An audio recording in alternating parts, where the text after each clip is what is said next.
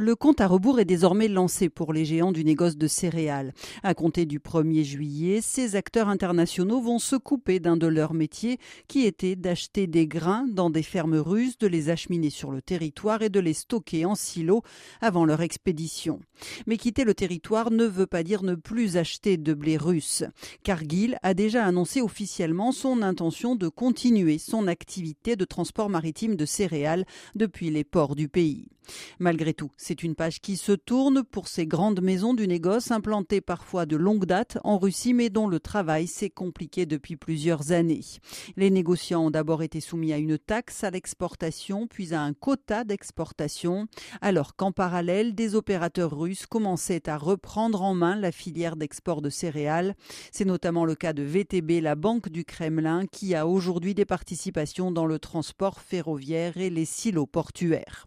Ces dernières semaines, la fébrilité est montée d'un cran avec les craintes de voir la Russie instaurer un prix plancher pour les céréales afin de maintenir les cours, d'où cette décision peut-être d'acter un départ de Russie. Le retrait annoncé de Cargill, Viterra et maintenant Louis Dreyfus ne signifiera pas cependant moins de blé sur le marché mondial pour la prochaine campagne, d'autant que la dernière récolte de blé russe a été historique et qu'elle laissera d'énormes stocks dans le pays. Mais la reprise en main de la filière export par la Russie pourrait signifier en revanche moins de flexibilité sur les marchés et des négociations de prix plus tendues.